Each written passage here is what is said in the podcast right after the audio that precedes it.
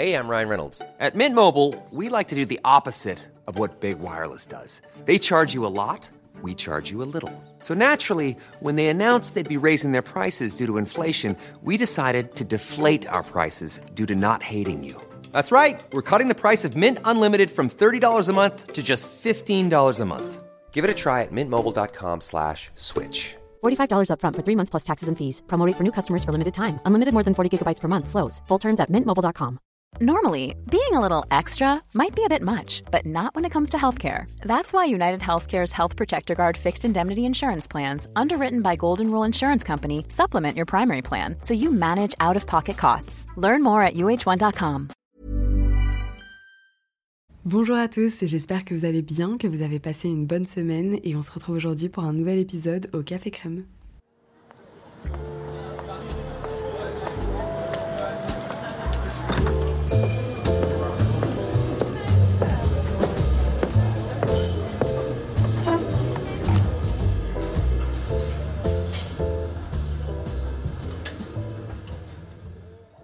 Bon les gars, je vais pas vous mentir, c'est la troisième fois que je réenregistre ce podcast, donc j'espère que ce sera la bonne, mais jamais 203, donc euh, c'est pas grave si on est là aujourd'hui, et en tout cas j'ai commencé à chaque fois, donc c'est peut-être un petit peu moins naturel pour cette fois-ci, mais par vous dire un immense merci pour tous les retours que j'ai eus sur le précédent podcast, pour l'accueil que vous lui avez fait, je m'attendais à rien du tout, mais absolument pas à ça, j'ai été très agréablement surprise par tous vos likes, vos messages, vos partages, et par le nombre d'écoutes c'est juste complètement dingue. Donc vraiment, merci infiniment pour tout ça. Je suis hyper reconnaissante parce que c'est un projet qui me donnait vraiment à cœur. Je me rends quand même compte que c'est bien plus difficile que ce à quoi je m'attendais. On n'est pas du tout sur l'enregistrement de notes vocales entre copines ici, c'est bien plus pro. Et malgré les déconvenues techniques, les problèmes de matériel, le fait d'apprivoiser un petit peu mon micro, les problèmes de montage, le fait d'apprendre à poser ma voix, ben voilà, j'apprends, je me forme, mais vraiment j'adore ça, je me régale. J'ai l'impression d'être reboostée, d'avoir ce nouveau projet. Et donc voilà, merci Merci beaucoup pour votre soutien qui compte beaucoup. Et aujourd'hui, on se retrouve alors pour le nouveau sujet qui est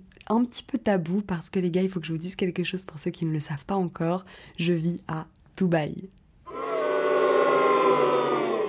En fait, on se rend pas compte à quel point pour avoir un podcast qui est clair, qui est propre, il faut que derrière ce soit parfait. Et en fait, je me rendais pas compte de la difficulté technique. Donc j'admire encore plus maintenant tous les podcasteurs que je peux suivre et je me rends compte qu'à chaque fois qu'on a l'impression que quelque chose est très facile, c'est parce qu'en fait derrière il y a énormément de travail. Donc à mon tour, je vais essayer de m'améliorer dans celui-ci. Mais en fait, l'exigence que je m'imposais, ça fait que ça manquait énormément de spontanéité. D'autant plus sur un épisode qui est solo et où j'ai pas d'invité, parce que oui, j'espère que j'en aurai par la suite aussi pour certains sujets. Bah, il faut que je me laisse en fait dire les choses, parfois bégayer et ce sera très bien comme ça.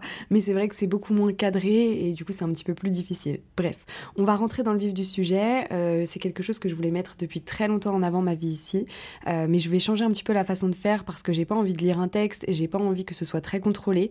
Donc ce que je vais faire, c'est que l'histoire je la connais, c'est la mienne. Donc je vais juste vous expliquer les choses que j'ai découpées en six chapitres différents. J'ai juste mis les titres et les tirets, comme ça je vais pouvoir vous en parler un petit peu plus à cœur ouvert et développer certaines choses. Et puis de toute façon, on peut se retrouver aussi sur Instagram après si vous souhaitez m'envoyer un message. Sachez que je lis tout. J'essaye de répondre à tout le monde et j'adore échanger avec vous sur cette appli. Et donc, sans plus attendre, je commence par le premier chapitre qui est Pourquoi Dubaï? Comment on a choisi cette destination? ou plutôt comment elle nous est tombée dessus? Et je pense que l'idéal pour que vous puissiez comprendre, c'est de remettre un petit peu les choses dans leur contexte. Il faut savoir que du coup, ça faisait quelques mois que j'avais rencontré mon copain, Lucas, et on était à une période où tout était fermé, confiné, où il y avait quand même une épidémie sur le monde entier. Donc évidemment, on n'avait encore jamais voyagé ensemble. Et pourtant, je trouve que c'est quelque chose de très important pour connaître quelqu'un dans un couple que de faire une première expérience où on voit comment la personne réagit en se déplaçant et on apprend, je trouve, énormément. Donc c'est vrai qu'on en parlait et qu'on avait hâte de pouvoir partir ensemble tous les deux. Euh, mais toutes les frontières quasiment étaient fermées, sauf Dubaï. Mais c'était une destination qui nous tentait pas du tout, on va pas se mentir, on était comme 90% des Français, c'est-à-dire qu'on avait une image relativement négative avec tous les clichés qui vont avec. Mais en fait, ce qui a fait changer les choses, c'est que la famille de Lucas, tout du moins une de ses sœurs, avec son mari et leur petite fille, vivait là-bas depuis trois ans pour des raisons professionnelles. Et donc, il m'a dit, ça fait euh, très longtemps que j'ai pas vu ma petite nièce, je l'ai pas vu grandir, j'aimerais beaucoup leur rendre visite. Ça l'intéressait pas forcément non plus la ville, mais voilà, le côté familial a un petit peu fait pencher la bascule. Et on s'est dit, de toute façon, tout le reste est fermé, pourquoi pas aller y passer un petit moment? Donc, on est parti pendant dix jours en vacances. On a passé un séjour très sympa sympa. Moi, c'était la première fois que je rencontrais de la famille de Lucas, donc ça m'a aussi énormément rapproché de lui. On a passé des trop bons moments. J'ai adoré rencontrer sa petite nièce. On a noué depuis une relation hyper fusionnelle. Et, euh, et voilà, c'était très agréable. C'est un pays sur lequel on n'a pas trop de surprises sur la météo, donc il faisait très beau, c'est ultra sécurisé, c'est aussi très propre. Enfin bref, c'était très agréable. Mais des vacances euh, plus ou moins classiques, c'est-à-dire pas forcément de coup de cœur démesuré et on n'envisageait rien à long terme. Sauf que pendant notre séjour là-bas, donc on était euh, à l'hôtel, on regarde les infos le soir et on voit que il se repasse quelque chose en France, qui sont en train de tout refermer, de mettre à nouveau des couvre-feux, etc. Et donc on s'est dit, soit on rentre et on va s'imposer tout ça, de se séparer parce que lui vivait à Paris, moi j'étais à Nantes, de travailler chacun de notre côté, euh, pour éviter de se marcher dessus parce qu'on avait déjà fait plusieurs mois dans le même appartement et à la base c'était deux appartements qu'on avait seuls, donc qui n'étaient pas forcément faits pour vivre à deux. Donc c'est vrai que ça nous faisait pas forcément rêver, sachant que à Dubaï il y avait énormément de choses qui avaient été mises en place côté sanitaire pour que ce soit euh, vraiment sécurisé et du coup, l'épidémie était relativement sous contrôle, donc tout était ouvert. Et on s'est dit, sinon, on n'a qu'à rester ici. On se prend un petit Airbnb pendant un mois. Moi, j'avais toujours rêvé de vivre à l'étranger, donc je me suis dit, ça pourra me faire une petite expérience. Ce sera juste un mois, mais c'est déjà mieux que rien. De mon côté, étant à mon compte, je pouvais travailler de partout et c'était même plus agréable de travailler au soleil parce qu'on était en mars-avril, donc on commençait à mettre en avant des choses pour le printemps, pour l'été. Et en termes de vêtements, bah évidemment, il faisait meilleur, donc c'était plus facile de faire mon contenu. Par contre, pour Lucas, il fallait l'autorisation de son travail, puisqu'à l'époque, il travaillait dans un cabinet de finance à Paris. Et hum, du coup, il a envoyé un mail en leur demandant s'ils étaient d'accord pour qu'ils fassent du télétravail, en sachant que de toute façon, les bureaux étaient fermés à Paris. Et à notre plus grande surprise, et quand on en parle encore aujourd'hui, on trouve ça complètement fou, ils ont accepté, ils lui ont fait confiance. Et je pense qu'ils ont bien fait parce qu'avec du recul, il a très bien travaillé à cette période. C'est juste qu'on a arrangé un petit peu nos, horaires parce qu'il y avait deux ou trois heures de décalage horaire, je sais plus à cette période. Donc on commençait plus tard le matin, ça nous permettait de prendre un petit déjeuner ensemble, on allait au sport et ensuite on s'y mettait. Par contre, on travaillait un petit peu plus tard le soir. Mais en fait, on s'est rendu compte que Dubaï était incroyable à partir du moment où on a eu cette expérience de vie et où on s'est rendu compte que ça a changé tout notre état d'esprit parce que ce qui était vraiment incroyable, c'était d'ouvrir tous les jours ses volets et d'avoir un ciel bleu et du soleil. Moi, ça joue énormément sur mon moral. Ensuite, il y avait justement cette facilité pour moi où tout était propre dans la rue, donc très facile de filmer, de faire des photos. Et il y avait surtout l'élément indispensable, c'est celui que tous les week-ends, c'est comme si on était parti en vacances, comme si on avait un vol pour aller à l'autre bout du monde, sauf qu'en fait, ben non, on était dans l'endroit où on vivait, entre guillemets, durant ce mois-là, donc très facile et tellement incroyable de pouvoir déconnecter en prenant euh, une voiture, en allant à seulement 20 minutes à la plage. Et on a trouvé vraiment ça génial. Et on arrive du coup au deuxième chapitre qui est le plot twist, c'est-à-dire le retournement de situation, l'élément auquel on ne s'attendait pas du tout. Et vous allez être surpris si vous connaissez pas encore cette histoire parce que c'est pas Dubaï, c'est Singapour. En fait, pendant qu'on était là-bas, durant ce mois-là, euh, Lucas a eu une grosse opportunité professionnelle pour partir à Singapour. Et il faut savoir qu'il avait déjà fait un stage là-bas il y a quelques années et c'était la ville de ses rêves. Il en parlait tous les jours depuis que je le connaissais et il avait très envie de, repartir là-bas. Moi, je lui avais dit depuis le début que c'était quelque chose que j'envisageais pas forcément parce que au niveau de la météo, euh, qui est très pluvieuse, très grise et qui me fait pas vraiment rêver, au niveau de la culture que je connais pas, au niveau du décalage horaire qui est très important, au niveau du nombre d'heures d'avion pour y aller. Enfin voilà, il y avait rien qui me tentait finalement. Euh, mais voilà, c'était son rêve, donc euh, je l'écoutais en parler. Et il, vient me voir, je me rappellerai toujours, et il me dit j'ai le job de mes rêves. C'est-à-dire, j'ai été contactée par deux personnes qui vont ouvrir quelque chose là-bas et qui me proposent d'être la troisième personne et de faire vraiment partie du tout début de l'entreprise, donc vraiment quelque chose qui aurait pu l'emmener très loin. Euh, donc là, il a beaucoup hésité. Moi, je suis tombée de très haut parce que je m'y attendais pas du tout et c'était pas du tout le bon moment. Et entre-temps, j'étais tombée hyper amoureuse, donc euh, j'ai eu très peur qu'il parte. En même temps, je l'aurais jamais empêché, mais dans ma tête, c'était évident que j'aurais été incapable de le suivre, même si évidemment j'ai pesé le pour et le contre. Donc ça, ça a drivé un petit peu aussi la fin de notre expérience à Dubaï, où lui, il envisageait peut-être de partir. Il a quand même continué le process des entretiens, mais en parallèle, ben, il me disait, je me vois pas continuer sans toi. On a construit quelque chose de génial déjà en quelques mois. Donc voilà, il en a beaucoup parlé avec ses proches, avec sa famille, avec ses amis, et hum, finalement, il a pris la décision, et on a pris la décision commune qu'on avait envie de faire quelque chose tous les deux.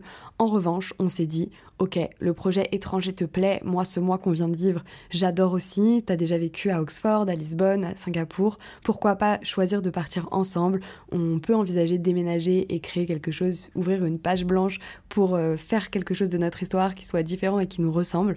On oublie peut-être un petit peu tout ce qui est trop loin comme ça et où moi je m'en sens pas capable. J'ai 30 ans, j'ai jamais déménagé de Nantes, je suis très proche de mon père et de mes amis, donc euh, là ça va être vraiment un changement qui sera trop colossal pour que je puisse l'encaisser. En revanche, je suis prête. Si tu trouves un job un petit peu plus proche ou quoi, je te, je te suis, il n'y a pas de problème. On s'est projeté à deux. En revanche, on s'est mis quelques critères, on s'est dit pas trop loin et surtout tout sauf Dubaï. Il faut savoir que là, à ce moment-là, vous pouvez rigoler dans le podcast, mais c'était vraiment une ville dans laquelle on ne voulait pas s'établir, euh, d'autant plus qu'on y avait passé un mois. Moi, j'avais pris énormément de critiques sur les réseaux sociaux, et au-delà de ça, il était hors de question que je rentre dans la case influenceuse à Dubaï. C'est vraiment, je pense, une des pires en termes d'image en France, une des plus mal vues, et je voulais vraiment pas rentrer dans ce cliché-là, qui, je trouve, ne me ressemble pas du tout. Donc voilà, notre expérience se termine là-bas. On avait quand même déjà bien avancé euh, dans notre couple euh, durant ce mois qui a été hyper formateur.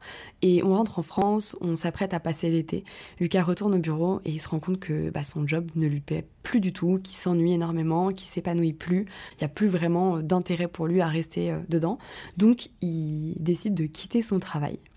Et là, on arrive au troisième chapitre qui est celui de la liberté, parce qu'en fait, on décide de travailler ensemble. Alors, je ne sais plus qui a lancé l'idée, on se rappelle très bien du moment, mais on se rappelle pas qui a lancé ce pari fou de se dire qu'on serait capable de se supporter tous les jours et de faire du bon travail ensemble. Mais c'est vrai que moi, j'avais vraiment besoin à l'époque de quelqu'un pour m'aider un petit peu et me décharger dans mes tâches au quotidien qui soit de confiance. Et lui, il avait envie de se lancer dans l'entrepreneuriat, mais il savait pas encore exactement dans quoi. Et on s'est dit, pendant que toi, tu te laisses un petit peu de temps pour trouver ce qui va t'animer et que tu décides dans quoi tu veux te lancer concrètement, et eh ben on a qu'à essayer un petit peu ensemble pendant quelques mois. Ça va vraiment nous servir à tous les deux et au moins toi, ça te fait un parachute parce qu'on avait fait des simulations et qu'en termes de salaire, il pouvait s'y retrouver. Du coup, ça rebat absolument toutes les cartes parce que on peut travailler plus ou moins de partout, et même si ça implique que ce soit que un temps, parce que moi, ma vie, mon travail, etc., c'est en France, mais l'expérience à proprement parler, pendant un laps de temps de 1, 2, 3 ans, on peut le faire partout. Donc on se rend compte déjà que c'est une chance inestimable, vraiment. Mais en fait, finalement, quand tu as une page blanche sur le monde et que tu peux mettre ta petite épingle absolument partout, c'est trop vaste. Tu ne sais même pas par quoi commencer, tu ne sais pas où aller. Donc du coup, on s'est dit, il faut qu'on soit un petit peu plus carré, il faut qu'on soit un petit peu plus scolaire. On va faire un tableau, on va établir nos critères par ordre de priorité et on va mettre des villes qui nous viennent euh, en tête comme ça qu'on pourrait envisager et on va essayer de voir lesquelles cochent le plus de critères. Donc dans ces critères-là, pour vous les donner, le premier, c'était le soleil et la lumière. Vraiment, c'est très important pour nous. Je considère avec Lucas qu'on est comme des tournesols, on est toujours tourné vers la lumière, on adore quand il fait beau et notre morale fluctue énormément en fonction de la météo, donc on l'a mis en premier. Ensuite, il y avait le décalage horaire qui est pour le travail, pour les amis, pour la famille, ou pour moi c'était important de pouvoir continuer à travailler, de pouvoir téléphoner à mes proches, de pouvoir faire en sorte qu'ils me rendent visite régulièrement, etc. Il y a aussi le coût de la vie qui était à prendre en charge parce que le chiffre d'affaires serait plus ou moins le même qu'en France, sachant qu'on est à notre compte, et peut-être serait sûrement même en baisse, sachant qu'on serait plus sur place pour la plupart des contrats. Donc il fallait prendre en compte aussi ce critère. Il y avait évidemment la faisabilité, le visa, il y avait la sécurité, parce que c'est vrai que moi je commençais à ressentir un petit peu dans la ville dans laquelle j'étais que c'était un petit peu en déclin et avoir peur à chaque fois que j'allais marcher ou que je sortais le soir, c'était quand même quelque chose qui me pesait un petit peu, même si euh, j'ai plus 20 ans à aller euh, tous les week-ends faire la fête, c'est quand même assez pénible. Et il y avait aussi euh, l'ambiance pour le travail, parce que maintenant on était deux entrepreneurs, donc c'est vrai que bah, il faut quelque chose d'assez motivant, où on peut avoir des gens autour de nous qui font un petit peu la même chose, qui sont à leur compte, qui sont moteurs, on va dire, et voilà, l'ambiance nous importait aussi je sais plus exactement toutes les villes qu'il y avait, mais c'est vrai qu'on a visé plutôt le sud de l'Europe. Il y avait euh, euh, l'Italie, l'Espagne, le Portugal, euh, voilà, des choses comme ça. Et en l'occurrence, on a été visiter Lisbonne, donc un endroit dans lequel moi je n'étais jamais allée. Et Lucas y avait passé un an en stage. C'était un petit peu de base notre choix numéro un sur le papier, parce que c'était pratique de manière géographique et technique, on va dire. sauf qu'on y est allé et malgré le fait qu'on est adoré parce que la ville est sublime, assez sécurisée, les gens sont adorable. La météo est très sympa, même s'il y a du vent qui fait un peu frais et tout. On est proche de la plage, on est à l'ouest, donc des couchers de soleil sublimes. Bref, il y avait plein de choses géniales, mais on s'est pas projeté. Je sais pas pourquoi. Sûrement parce que on s'est dit mais c'est un petit peu calme quand même. Enfin, on va être que tous les deux, on n'a pas de famille, c'est peut-être un petit peu tôt pour envisager euh, une ville euh, aussi détente quoi. Et en fait, on avait beau parler de destination ou autre, on faisait que de comparer à Dubaï. C'était inconsciemment dans notre tableau, alors qu'on s'était dit euh, jamais. Mais finalement, il y avait trop de choses qu'on comparait à cette expérience qu'on avait vécue. On était un petit peu dans notre bulle, à l'autre bout du monde, tous les deux, où on s'est rapprochés énormément à cette période-là. Et c'est vrai que c'était bah, que des moments qu'on a adorés et qui nous ont fait beaucoup de bien. Donc inconsciemment, on y pensait tout le temps. Donc on l'a rajouté dans le tableau et là on s'est rendu compte qu'en fait ça cochait tous les critères. Bon, à part celui du coût de la vie, on va pas se mentir, euh, parce que tout est très cher à Dubaï. Mais voilà, l'un dans l'autre, on s'est dit, euh, si c'est 1, 2, 3 ans et qu'on n'a pas encore d'enfants, parce que après les écoles coûtent très cher, pourquoi pas? Et bref, à ce moment-là, vous comprenez qu'il faut jamais dire jamais. On passe au chapitre 4, donc la vie à Dubaï. J'ai pris quelques mois de réflexion puisque tout est toujours très long avec moi et aujourd'hui, je peux vous dire que je suis euh, très contente qu'on ait pris cette décision, que pour notre premier chez nous, c'était idéal, qu'à Dubaï, la vie, elle est simple et au sens propre du terme, c'est-à-dire que tout est facile. Niveau administratif, tout se passe sur WhatsApp, euh, les gens sont ultra gentil, toujours très souriant, il y a une sécurité à 100%, mais à tel point qu'on ne sait pas où sont les clés de notre appart, on n'a jamais fermé à clé chez nous. Je raconte toujours ça parce que pour moi c'est assez parlant, mais Lucas il descend travailler dans un coworking qui est en bas de notre appartement, et en fait quand il remonte le midi pour déjeuner ou autre, il laisse en bas son sac à dos avec son portefeuille, son ordinateur, etc. Et quand il redescend, évidemment, il y a tout. Euh, alors tout est filmé, mais moi ça me dérange pas dans le sens où je préfère vivre avec une sécurité à 100%, et puis de toute façon je partage déjà toute ma vie sur les réseaux sociaux, donc ça ne me dérange pas du tout d'être d'être filmé, surtout quand ça sert à ma sécurité, que ça empêche toute criminalité et que du coup c'est à mon intérêt. Il y a aussi un autre avantage pour les créateurs de contenu, c'est pour ça qu'il y en a beaucoup, tout du moins pour les Français, c'est qu'on a deux ou trois heures de décalage horaire selon l'hiver ou l'été. Et en fait, du coup, on est toujours en avance parce que c'est un décalage horaire dans le bon sens. Par exemple, là en ce moment, vous êtes passé à l'heure d'hiver, on a trois heures de décalage. Si là demain je vais au restaurant vers 20h, je prends quelques images du repas au fur et à mesure, mais je ne les poste pas, je laisse mon téléphone de côté, je profite jusqu'à 23h. Quand je vais rentrer chez moi à minuit et que je vais vous poster, il sera encore 21h chez vous. C'est-à-dire que je suis complètement dans les horaires et tout est normal. Et moi, j'ai pu profiter de mon moment à 100% sans avoir à écrire, à réfléchir, à monter quelque chose. Et en fait, c'est super confortable au quotidien. Donc c'est du détail, évidemment, c'est lié qu'à mon métier et c'est pas pour tout le monde. Mais je peux vous dire que c'est vraiment dans ce genre de petits détails qu'on apprécie le quotidien et que tout est plus détente. Je dirais que le seul vrai bémol, c'est les jugements parce qu'évidemment, euh, bah, c'est Dubaï. Donc euh, nous, j'ai l'impression qu'on doit souvent se justifier et c'est pas quelque chose qu'on a forcément envie de faire parce que cette ville, ce sera jamais vraiment la nôtre. Encore une fois, c'est une parenthèse et c'est quelque chose euh, où on se sent bien. Par exemple, on a pris énormément de plaisir à aménager. C'était vraiment notre premier appartement tous les deux, donc à faire la déco ensemble, à choisir nos meubles. Enfin, on était très heureux de tout ça, comme on aurait pu l'être partout ailleurs dans le monde. Et en fait, devoir se justifier toujours pour euh, des problématiques qui, je considère, ne, ne, me regardent pas.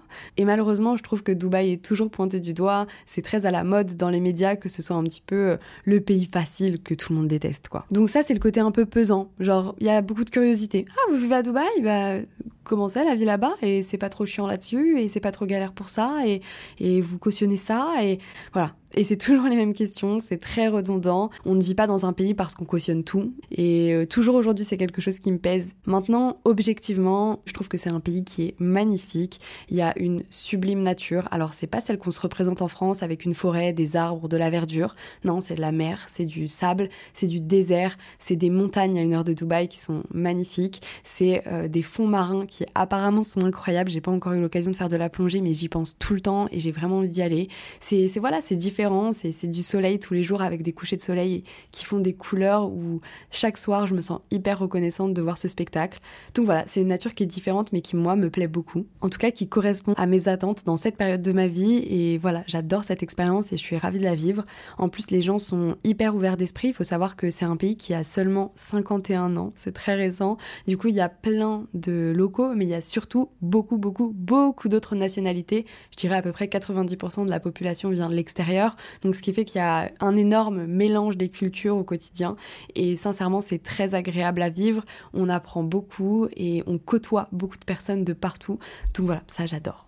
On passe maintenant au cinquième chapitre, c'est l'avant-dernier avant la conclusion, et il est sur le cycle de l'expatrié, puisqu'en fait c'est quelque chose qui a été prouvé scientifiquement qu'il y a un vrai cycle avec des phases que plus ou moins tout le monde vit. Donc la première c'est la préparation, c'est-à-dire euh, l'excitation, la projection d'une nouvelle vie, euh, tous les rêves qu'on peut y mettre, euh, et tous les espoirs aussi.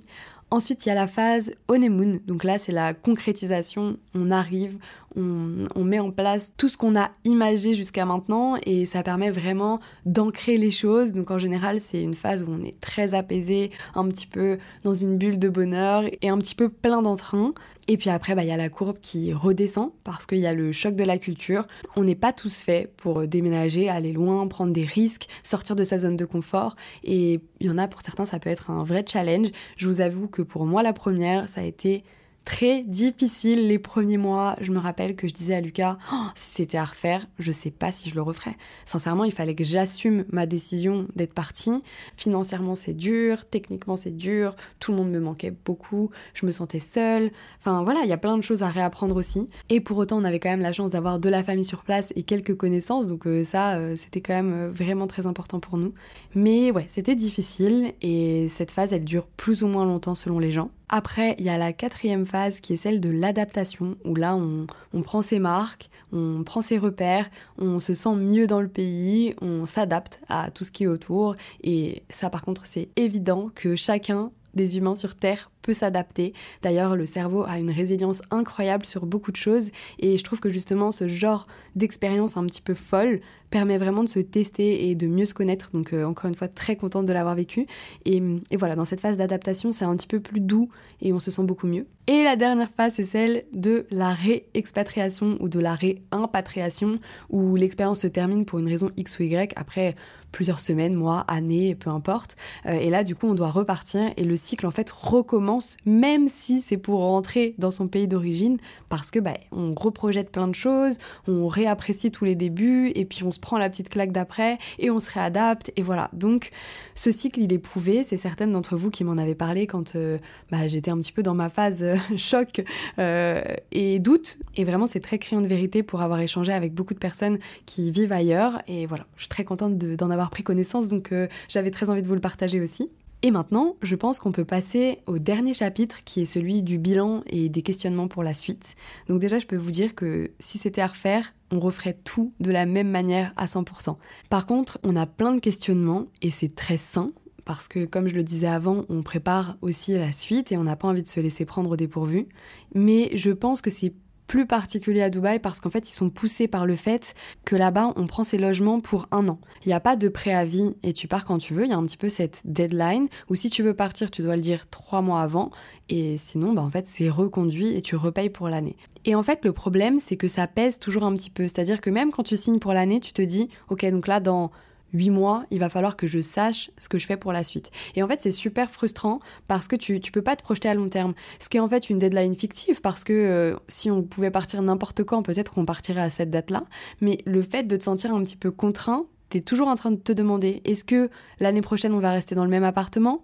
Est-ce que l'année prochaine on va déménager dans un autre appartement, dans un autre quartier? Est-ce qu'on va changer de ville? Est-ce qu'on va changer de pays? Enfin voilà, on est toujours en train de se poser des questions. Alors après, je me dis c'est peut-être euh, juste moi d'ailleurs, mais vraiment le fait d'avoir ce côté où j'ai une date et en plus où à cette date ils peuvent réévaluer le loyer, on peut aussi euh, avoir une lettre à tout moment comme quoi le propriétaire veut récupérer le bien et où on doit partir et à partir de ce moment-là on a un an aussi.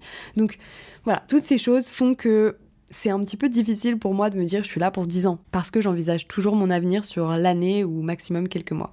Et puis au-delà de ça, euh, on a passé un été en France et en Europe avec Lucas et on s'est rendu compte à quel point à Dubaï on est dans notre bulle. C'est comme si c'était pas la vraie vie. Tout est très aseptisé, très clean, très parfait. Euh, c'est vraiment incroyable au quotidien. Mais c'est vrai que j'ai aussi du mal à me projeter. Lucas, de la même manière, me dit que lui, c'est pareil. Il aurait l'impression que on s'enfermerait dans quelque chose comme dans un film ou dans une série, je sais pas comment expliquer. Et du coup, on a du mal à envisager acheter. Il y a aussi évidemment le coût de la vie qui était déjà un critère qui nous posait un petit peu problème et où c'est en constante augmentation. Donc après, oui, on a une meilleure qualité de vie, mais je pense que personne ne peut se rendre compte à quel point on a des charges importantes tout est plus cher qu'en France en fait. Les loyers, les courses, faut payer sa propre santé, les restaurants, les sorties, les retours qu'on fait pour voir notre famille ou nos amis pour les événements importants. Vraiment, on a eu tellement de dépenses et c'est pas pour autant qu'on met plus de côté et ce même si l'imposition est très intéressante puisque c'est le sujet qui revient à tous les coups. Mais heureusement parce que sinon on serait incapable de vivre ici sachant que tout est à notre charge, rien n'est pris en, compte par l'État. Et je suis en train de me dire que là quasiment tout ce qu'on met de côté, bah, on va aussi s'en servir pour faire un container pour ramener nos affaires parce que c'est des budgets encore une fois énormes. Donc l'un dans l'autre, en fait j'ai l'impression qu'à Dubaï, il y a ce cliché de tout le monde est riche. Oui, il y a les plus extra riches de chaque pays, de chaque population, sûrement, mais c'est pas ma vie. J'ai pas l'impression que c'est mon Dubaï, j'ai pas l'impression que, que c'est ce que moi j'ai au quotidien. En fait, on côtoie des personnes qui sont comme nous, qui sont très simples, euh, qui ont des très belles valeurs, qui ne roulent pas tout sur l'or. Il y a une vraie classe moyenne finalement à Dubaï qui apprécie juste une vie plus cool au soleil, plus sécurisée et les avantages que ça peut avoir. Et justement, malgré le fait qu'on ait rencontré toutes ces belles personnes et qu'on se soit fait des vrais amis, il faut aussi savoir qu'on n'a plus notre famille sur place, puisque la sœur de Lucas avec son mari et maintenant leurs deux enfants, puisqu'il y a eu un deuxième qui est arrivé pendant qu'on était à Dubaï, sont repartis en France, encore une fois, pour euh, des opportunités professionnelles, parce qu'ils avaient fait le tour. Et je suis très heureuse pour eux parce qu'ils le vivent très bien, mais pour nous, c'est vrai que ça faisait vraiment un repère aussi de les avoir sur place. Ça avait joué dans la balance pour euh, choisir cette ville. Et aujourd'hui, on a moins en fait cette proximité qui fait qu'on a des gens 100% sûrs sur lesquels on peut compter dans un pays et c'est vrai que autant pour Lucas que pour moi c'était quelque chose qu'on adorait. Alors tout va bien, on n'est pas du tout à plaindre, on avait déjà rencontré plein de gens, mais c'est vrai que c'est pas pareil. Et d'ailleurs au niveau des personnalités à Dubaï, c'est vraiment particulier également on a rencontré des gens incroyables, mais pas que. Et ça peut être un petit teasing pour un futur podcast parce que dites-moi si le sujet peut vous intéresser sur le fait de se faire des amis ou pas à l'étranger, de recréer un nouveau cercle à plus de 30 ans. Moi, c'est vrai que j'étais pas prête pour tout ce qui s'est passé, mais encore une fois, ça a été très formateur. Mais voilà, il y a eu beaucoup de déceptions. Il y a aussi des petites choses qui nous manquent, comme les changements de saison. Alors la réalité, c'est que je ne sais pas si c'est pour de vrai ou si c'est juste parce que c'est lié à mon travail et qu'en fait j'ai envie de porter des fringues d'automne, d'hiver, de me sentir plus proche de vous, d'avoir un quotidien qui ressemble à celui de la France en termes de, de météo, de dressing, de mood, parce que clairement quand on a envie de regarder un petit film sous un plaid avec un feu de cheminée et qu'on voit les stories d'une personne qu'on suit qui est à la plage, il y a quand même un gap qui est énorme et moi ce décalage, j'ai beaucoup de mal avec ça. Ça fait plus de dix ans que ce métier c'est ma passion, que j'ai une communauté ultra bienveillante avec laquelle je partage beaucoup dans toutes les étapes de ma vie et c'est vrai que j'ai quand même la sensation que ça m'a un petit peu éloignée même si je fais tout pour garder ce lien qui compte pour moi à commencer d'ailleurs par ce podcast, comme ça je peux vous parler comme des copines. Mais voilà, ça c'est un vrai point d'interrogation où en fait je ne sais pas si ça me manque vraiment ou si c'est la projection que j'en fais et que finalement en fait je suis quand même bien mieux dans mon coin avec mon soleil et voilà c'est vraiment tout ce dont j'ai toujours rêvé. Je me souviens encore à l'époque où j'étais en BTS j'avais envie de partir en Australie pour une expérience d'un an. Ça se faisait beaucoup à l'époque c'était très à la mode. Et je me rappelle que devant mon cahier je, réfléchissais à l'Australie à me dire oh, tu vas vivre au soleil. Alors il y a quand même plus de saisons en Australie mais vous voyez ce que je veux dire. Et hum, voilà ça j'ai toujours adoré ça. Donc je me dis, quand en gros je serai devant mon feu de cheminée, que j'aurai froid avec mes hugs, est-ce que je regretterai pas la phrase que là je suis en train de dire à mon micro? Peut-être. Donc on verra. En tout cas, quand vous écouterez ce podcast, on sera à Londres, donc euh, j'aurai peut-être des pistes de réflexion qui vont arriver à ce moment-là où je pourrai euh, vous dire avec euh, du recul. Mais pour l'instant, c'est vrai que c'est quelque chose sur lequel on se questionne uniquement. Aussi, on veut anticiper la suite, donc on a repris le tableau de critères et hum, on en a ajouté un à notre liste, qui est celui de pouvoir rentrer en voiture. En fait, ça m'a créé beaucoup d'anxiété d'être euh, à Dubaï et de ne pas pouvoir rentrer par mes propres moyens. En fait, je suis tributaire aujourd'hui d'un avion, d'un bateau, et hum, c'est vrai que pourtant on a emménagé après le Covid-19, donc euh, j'étais bien consciente à cette époque-là aussi que les frontières pouvaient fermer, mais pour autant, je sais pas, j'en avais pas pris toute la mesure. C'est différent maintenant que j'y suis pour de vrai.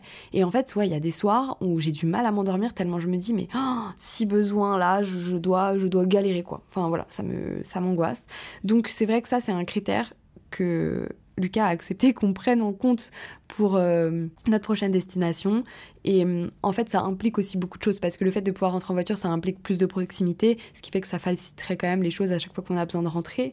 Euh, ça implique le fait de pouvoir se projeter aussi à plus long terme, qu'on puisse prendre un animal de compagnie sans avoir besoin de lui faire prendre ce type de transport, qu'on puisse prendre des meubles qui nous plaisent vraiment sans savoir qu'ils vont passer trois mois sur un, sur un cargo en plein milieu de l'océan et qu'ils peuvent couler, brûler, disparaître à tout jamais.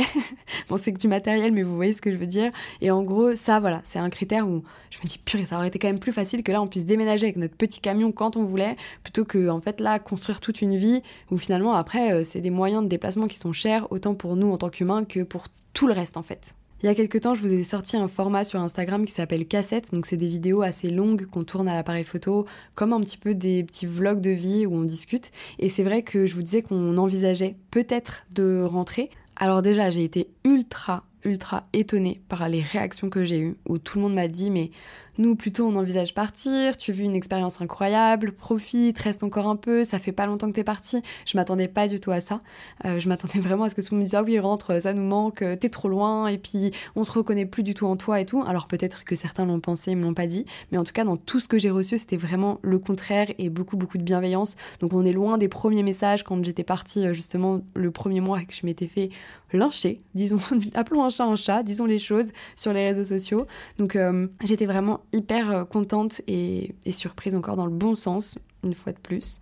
J'ai aussi été étonnée par la réaction de mes proches, et pour vous donner l'exemple le plus concret, c'est celui de mon père, euh, parce que quand je lui en ai parlé, je m'attendais à ce qu'il saute au plafond clairement. Alors oui, il m'a dit qu'il serait très content si je pouvais me rapprocher un petit peu de lui, mais il m'a dit quand même de bien y réfléchir parce que il nous voit ici très épanouis, très heureux. Lui-même, il aime beaucoup venir nous rendre visite et hum, d'ailleurs, c'était pas gagné parce que la première fois qu'il est venu à Dubaï, oh, il avait détesté. En fait, il avait vu que le côté hyper superficiel de la ville. À l'époque, on n'y vivait pas encore, donc on était en Airbnb, en voulant lui montrer tous nos endroits un petit peu préférés parce qu'on était euh, bah, justement dans cette première phase là du cycle de l'expatriation où on était euh, sur l'excitation la projection, on avait envie de lui montrer un petit peu tous les endroits qu'on avait adorés durant ce mois.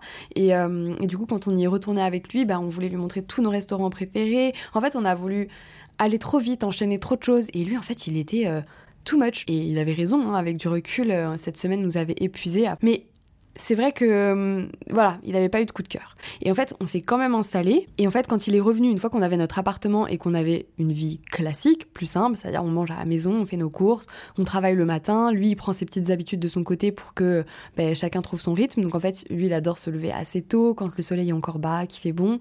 Il va marcher pendant une bonne heure ou deux, il se pose boire un café. Et en fait, c'est dans ces petites habitudes et, et dans ce petit côté un petit peu vie normale qu'il a retrouvé en fait le goût de Dubaï et que maintenant en fait il l'apprécie parce que il se dit mais en fait c'est aussi génial de savoir ma fille dans un, dans un pays autant en sécurité. C'est génial de les savoir tous les deux épanouis, qui travaillent bien, qui sont motivés à faire plein de choses, qui sont efficaces. Voilà, je pense qu'il voit aussi en fait tout le côté positif et que euh, finalement il trouverait ça égoïste de me dire ouais juste rentre sans penser à mon bien-être et à mon bonheur.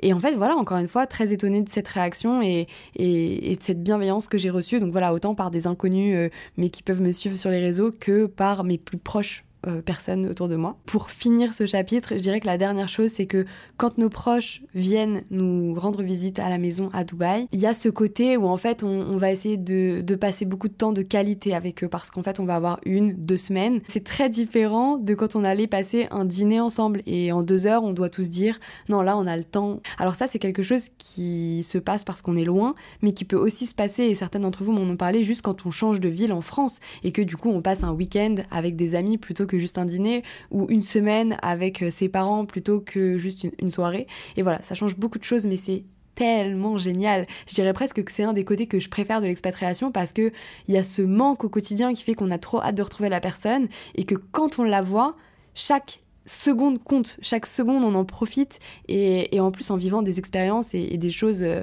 beaucoup plus folles que juste une raclette, même si ça manque beaucoup. Les gars, c'était super long.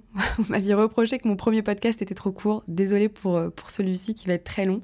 Mais je vais vous faire maintenant la conclusion, enfin. Et hum, ce que je peux vous dire, c'est que c'est la meilleure expérience de ma vie jusqu'à maintenant. C'est, je pense, parmi les meilleurs souvenirs de ma vie également. J'en ai un en tête là qui me vient. C'est que ma mamie, ma petite grand-mère de 87 ans, est venue me rendre visite il y a quelques mois. Je la revois faire de la trottinette avec Lucas. Je la revois marcher, découvrir la ville, s'émerveiller. Euh, c'est une personne qui adore le voyage, qui a toujours beaucoup bougé. Et là, de savoir qu'elle a rejoint sa petite fille à l'autre bout du monde pour un voyage où elle était en plus avec euh, du coup mon père, son fils et euh, sa fille, ma tante. Et c'était génial comme semaine. Je pense que ma grand-mère va m'écouter. Coucou mamie, si tu m'écoutes, mais euh, elle me suit à fond sur les réseaux. Elle est, elle est géniale, elle est géniale. C'est vraiment une mamie jeune et j'ai trop de chance parce que ce souvenir restera toute ma vie. Ce voyage était génial. J'ai évidemment posé le plus de jours que je pouvais pour, pour profiter à fond. Et c'est quelque chose que je n'aurais jamais vécu si j'étais restée euh, dans ma zone de confort, dans mon petit appartement nantais. En bref, vous l'avez compris, je pense maintenant, si vous m'écoutez encore au bout de je sais pas combien de minutes, que on est loin de l'image sulfureuse et controversée de la ville qu'on peut voir euh, sur les reportages un peu bidons à la télé en France, et qu'il y a quand même quelque chose de chouette là-bas, de très agréable. Moi, je suis ravie. J'espère que je remettrai jamais en cause mes choix et ma décision, que j'oublierai jamais ces années et que toute ma vie ce sera ma petite Madeleine de Proust, que quand j'y repenserai, ce sera toujours comme un petit bonbon, quoi. J'avoue qu'on a beaucoup de mal aussi à envisager quitter ça, à imaginer aller ailleurs. Euh, en fait, là, depuis plusieurs semaines, on n'est plus du tout dans le mood parce que ça y est, il fait meilleur à Dubaï, on peut ressortir, on peut se rhabiller un petit peu comme on veut, on peut remarcher en extérieur, chose qui est quand même impossible l'été. Hein. Je sais pas si vous savez, mais la météo à Dubaï, l'été, c'est impraticable, c'est genre vivre dans un four option hammam avec un sèche-cheveux chaud en pleine tête. En gros, tu oublies l'extérieur, ça n'existe pas. Mais bon, comme en France quand il fait très froid, sauf que c'est inversé. Par contre, entre novembre et mars, c'est euh, le printemps-été en France, quoi. Donc, euh, il fait beau, il fait chaud. En même temps, il fait pas tout le temps trop chaud parce que parfois il fait 20 degrés la journée, 15 euh, la nuit. Mais en même temps, voilà, en gros, les manteaux, t'as pas besoin. Et ça, c'était quelque chose qui, moi, qui suis très frileuse, je pouvais pas rêver mieux. Parfois, j'arrive à avoir froid à Dubaï et Lucas me dit, mais oh, comment tu ferais pour vivre ailleurs? Et c'est vrai. Ensuite, il y a la vue. Genre là, je, je regarde la vue de chez moi et je me dis, mais comment je peux envisager une seule seconde quitter ça? Quitter tous les soirs ces couleurs, se, dégrader dans le ciel, ces couchers de soleil, lever de soleil, qui me fascinent toujours autant deux ans après. Donc on se laisse un petit peu de temps. Euh, la décision, elle devrait être prise en début d'année pour rendre notre appartement ou pas début mai. Euh, si on a un retour en France, on a aussi un petit peu peur que ce soit galère pour reprendre un logement parce que on sait bien que le marché est ultra saturé, autant pour la location que pour l'achat. On n'aura pas franchement euh, tous les documents que les propriétaires vont adorer, c'est-à-dire on n'a pas de bulletin de salaire français, on n'a pas de bilan français au niveau de notre entreprise. Au niveau de l'achat, on n'a pas forcément un apport pour acheter quoi que ce soit, euh, parce que tout va passer dans le conteneur. Donc ouais, c'est assez compliqué de se projeter rentrer. En revanche, on est dans un vrai souhait d'ancrage, de long terme, de construction. On veut se poser. On aimerait vraiment rénover quelque chose et, et quelque chose d'authentique, quoi. Quelque chose de vrai. Je pense qu'après une expérience à Dubaï, t'as envie de quelque chose de je sais pas, en terre battue, quoi. T'as vraiment envie de quelque chose de vrai et, et, qui a du charme, qui a de l'ancien, qui a de l'histoire. C'est quelque chose qui nous manque beaucoup. Donc voilà. Écoutez, on va voir où tout ça va nous mener. Je vais m'arrêter là et je voulais juste vous dire une dernière petite chose avant, si vous avez encore une minute ou deux. C'est d'oser vivre vos rêves, de foncer, d'essayer, de vous tromper parfois peut-être, mais d'avancer, de ne jamais regretter et de suivre votre intuition. La vie, elle est belle, elle vous mène vers quelque chose. Chaque étape est bonne à prendre, même les plus difficiles. En tout cas, moi aujourd'hui, je me sens accomplie, je me sens fière d'avoir pu réaliser mon rêve de, vivre à l'étranger. Je me sens capable. Et en fait, ça me donne énormément de force pour la suite parce que j'ai plus peur de plein de choses. Je parle anglais, je sais conduire ailleurs, je sais me comporter avec toutes les cultures, je sais que je suis capable de me refaire un cercle. Et ça, en fait, c'est quelque chose qui fait que maintenant, j'ai encore plus l'impression que je peux aller partout et que c'est pas juste technique, c'est aussi mental. Je suis prête. Voilà, maintenant moi je vais profiter à 100% de cette expérience qui n'est pas encore terminée et qui n'a pas de date de fin pour l'instant, qui comme vous pouvez le comprendre m'apporte beaucoup. Je vous dis au revoir, j'espère que ça a été quand même assez clair, pour moi c'est un sujet important. J'espère que ça vous donnera aussi du courage, euh, car si moi je peux le faire, tout le monde le peut, vraiment. N'hésitez pas à m'écrire sur Insta qu'on en discute. Le pseudo c'est nolwen-crème. Je vous dis à la semaine prochaine et je vous souhaite plein de belles choses d'ici là.